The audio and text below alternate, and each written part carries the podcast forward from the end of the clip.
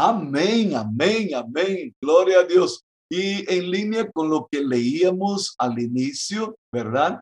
En que Pablo dice, estad siempre gozosos. No debemos movernos por la apariencia o, por eh, la dureza del corazón, como oraba el pastor Caíto. No importa si ellos no están ahora, van a estar. No importa si ellos no quieren ahora, van a querer. No importa si ellos no tienen interés ahora, van a tener. Y ahí viene lo que el pastor Caíto oraba, que no nos falte la fe. Y la fe nos va a impulsar a creer siempre de que el mover de Dios está ahí cerca de nosotros, cerca de nuestro corazón. Amén. Vamos a entrar directamente a nuestra nueva temporada de la escuela de oración. Pastora Tatiana, por favor, abra su Biblia en Salmo 143, Salmo 143, versículos del 7 al 10. Salmo 143, del 7 al 10. Pastora Tatiana. Respóndeme pronto, oh Jehová, porque desmaya mi espíritu. No escondas de mí tu rostro. No venga yo a ser semejante a los que descienden a la sepultura. Hazme oír por la mañana tu misericordia, porque en ti he confiado. Hazme saber el camino por donde ande, porque a ti he elevado mi alma. Líbrame de mis enemigos, oh Jehová, en ti me refugio. Enséñame a hacer tu voluntad, porque tú eres mi Dios. Tu buen espíritu me guíe a tierra de rectitud. Wow, wow. Qué, qué oración más tremenda que tú y yo podemos hacer, ¿no? Y, qué bueno que podamos decir juntos aquí, estas 700 personas y más, ¿no? Porque algunos están conectados de dos, de hasta de tres. Qué bueno que podamos decir el versículo 8, hazme oír por la mañana tu misericordia. Ese es el día que hizo el Señor.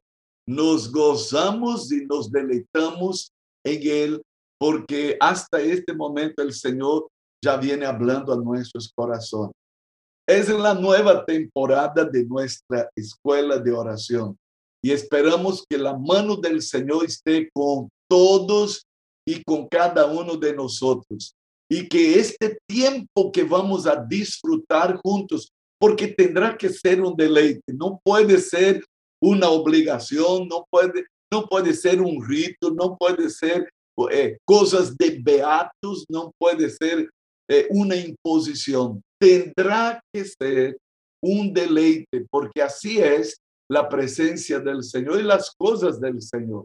Tendrá que ser nuestra alegría, no nuestra agonía. tendrá que ser nuestra bendición y no nuestra aflicción. Porque aunque pasemos por momentos duros, difíciles, eh, nosotros sabemos que el Señor es el que cambia el lamento en baile nuestra tristeza en regocijo. Ahora, de entrada, wow, de entrada necesitamos definir algo muy tremendo. Fue muy bueno que el pastor Carlito puso como primera canción, yo te anhelo, yo te busco, yo te necesito. Y necesitamos definir en nuestro corazón este anhelo ardiente en nuestras vidas, ¿no? en nuestra vida de oración. Como decíamos al inicio, Jesús nunca prometió saciar a aquel que no, que no tenga hambre. Él nunca prometió saciar a aquel que no tenga sed. Su desafío es, el que tenga sed, venga a mí y beba. Escuche, hay un engaño que mucha gente eh, está atrapada en Él. Y es el engaño. Ah, Dios sabe lo que necesito, Dios sabe lo que eh, es necesario para mí, Dios conoce todo. Y ahí se queda en esa panchura de que la iniciativa tiene que partir de parte de Dios. Yo te voy a decir una cosa y que se nos caiga la ficha. Escuche, necesitamos entender que Dios ya hizo lo más grande. Dios se dio a sí mismo. Y quien se da a sí mismo ya no tiene absolutamente nada para dar.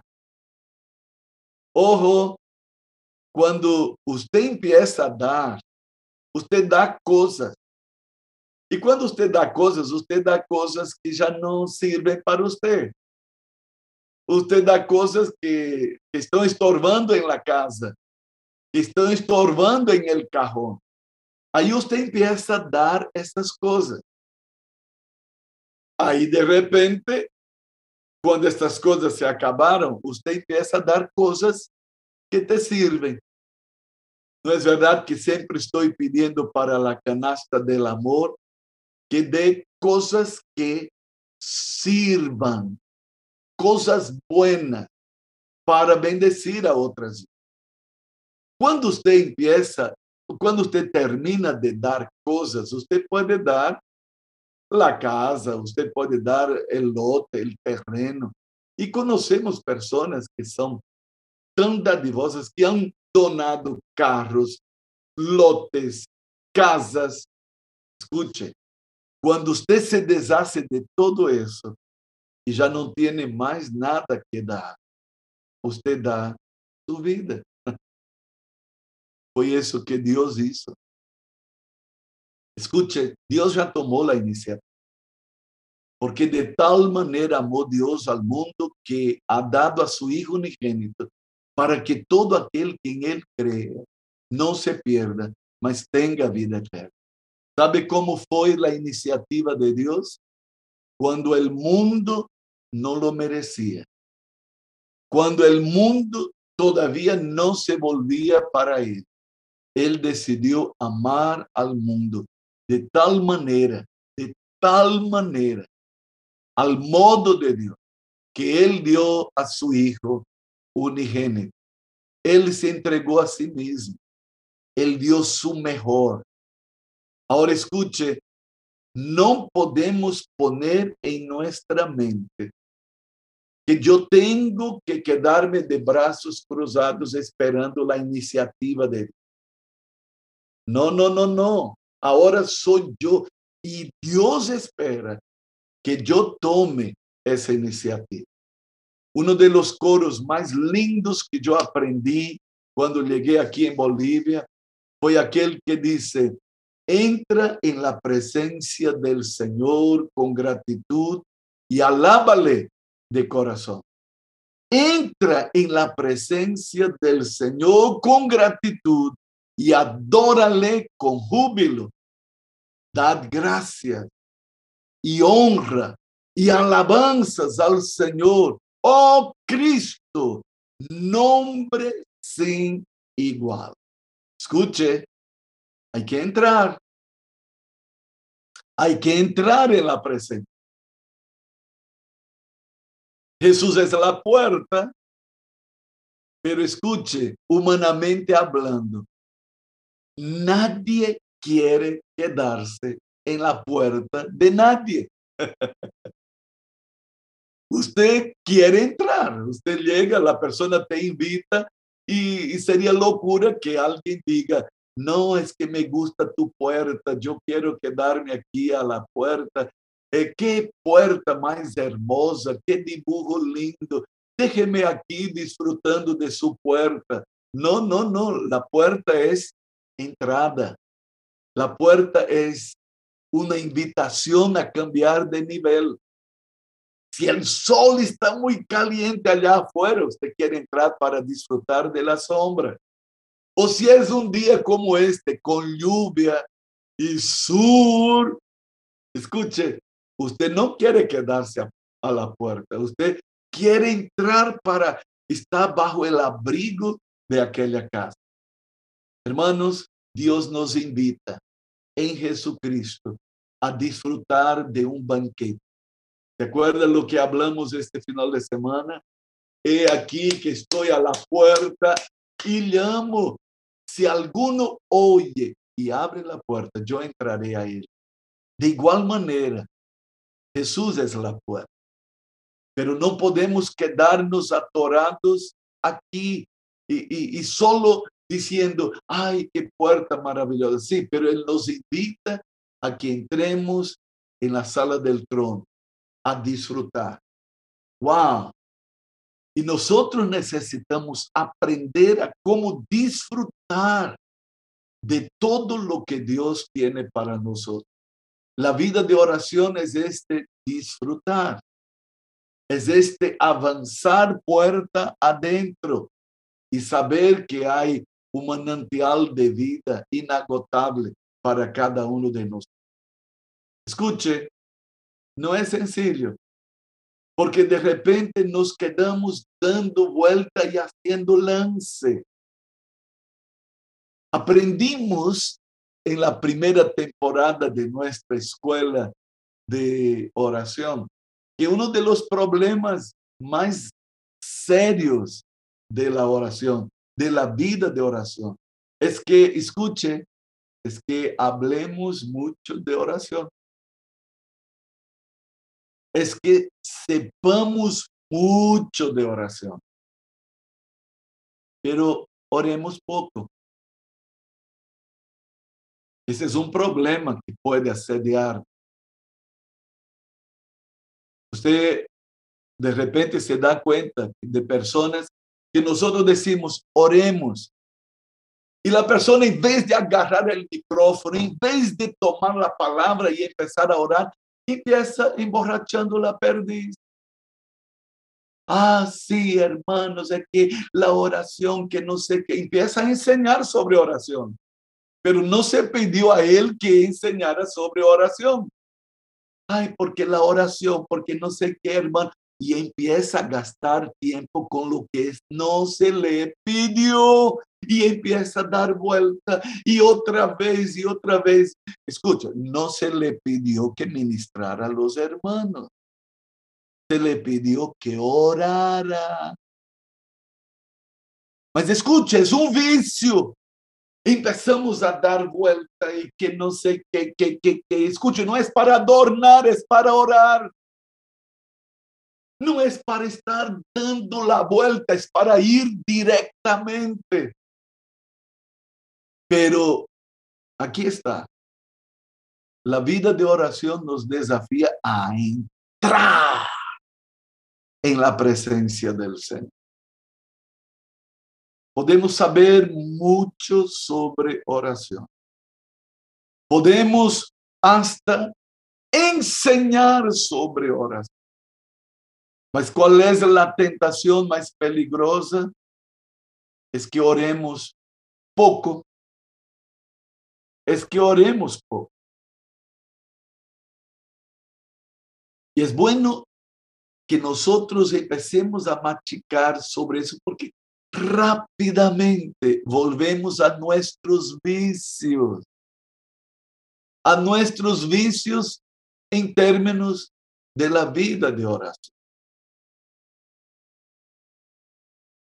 Wow. Sí, porque hay vicios. Y con qué facilidad salimos de allá y, y, volvemos. Entramos a la presencia de Dios y salimos de la presencia de Dios. A veces nosotros usamos la oración como un pequeño noticiero y empezamos a decir las cosas a Dios, escuche, como si Dios no supiera lo que había pasado. En la realidad, no es que queremos contar a Dios. Usamos la oración para un chisme, para un cuento, para un noticiero. Y empezamos a contar relatos a Dios. Escuche, Dios ya sabe. Ah, es que yo quiero que la gente sepa. Escuche, la oración no es para eso. Son vicios. Son actitudes que necesitamos corregir. Nunca me olvido y siempre pido a la apóstola que cuente. Él estaba en un culto de oración y una hermana empezó a orar y en medio de la oración él empezó a contar su visita al médico. Y cuando, y ella decía, sí, Señor, y empieza así, porque tú sabes que yo fui al médico y entonces el médico llega y, y, y me pidió que sacara mi bombacha. Y yo digo, no, yo no voy a sacar mi bombacha. Voy primero preguntar a mi pastor si yo saco mi bombacha. Escuche, en ese momento, la que estaba orando estaba haciendo todo el mundo reír por la tontería que él estaba haciendo. Escuche, ay, porque yo encontré fulano y fulano me dijo, y empieza a decir todo lo que fulano había dicho. Escuche, vicios que se prende a la persona que quiere orar. Él empieza a orar. Escuche, tira mal la taba, como decimos aquí. Va para otro lugar. La oración no puede ser una especie de noticiero. Dios no necesita que yo cuente a Él lo que Él sabe. Ahora, ¿puedo orar sobre esta situación? Sí, sin necesariamente estar contando a la gente, porque la oración no es para la gente, la oración es para Dios. Usted está hablando con Dios. Entonces, no puedo usar mi oración como una especie de noticiero. Y otra cosa que de repente se vuelve un vicio es cuando yo estoy orando al Señor.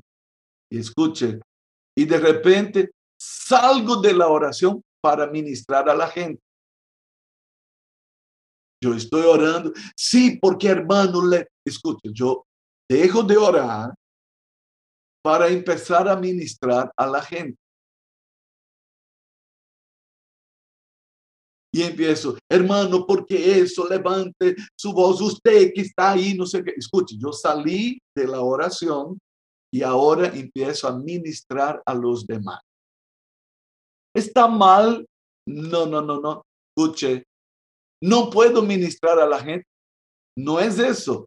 Es que dejamos de orar porque cuando yo empiezo a hablar a las personas ya no es oración. No es que estoy en mi vena profética. Ojo. Sí, el profeta habla de parte de Dios. En ese particular, ojo, el apóstol Pablo dice que la profecía es para exhortación, edificación y consolación. Yo no puedo usar la profecía para acusar, condenar, para asustar a la gente, para empezar a, eh, juzgar, porque ustedes no, no hacen, porque ustedes no sé qué, escuche, já nem é profecia, já nem é consolação, já não é nem sequer uma palavra de exortação.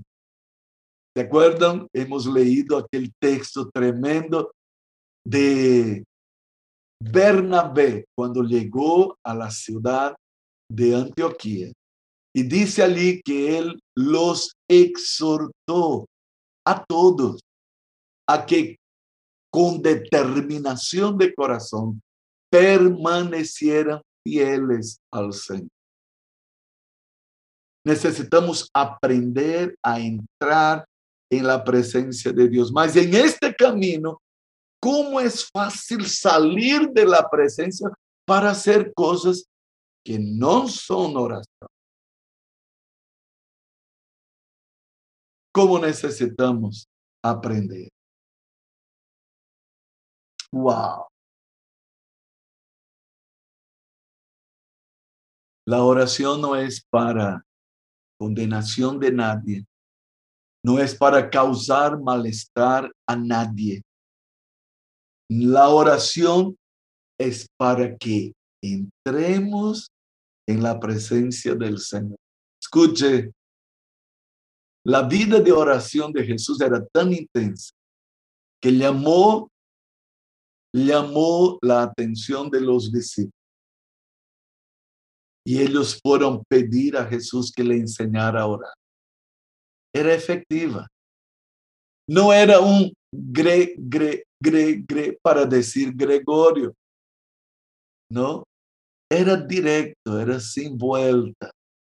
Y eso Dios nos dará la gracia de que aprendamos a estar en su santa presencia. Él está aquí y Él nos trajo aquí para ese tiempo maravilloso.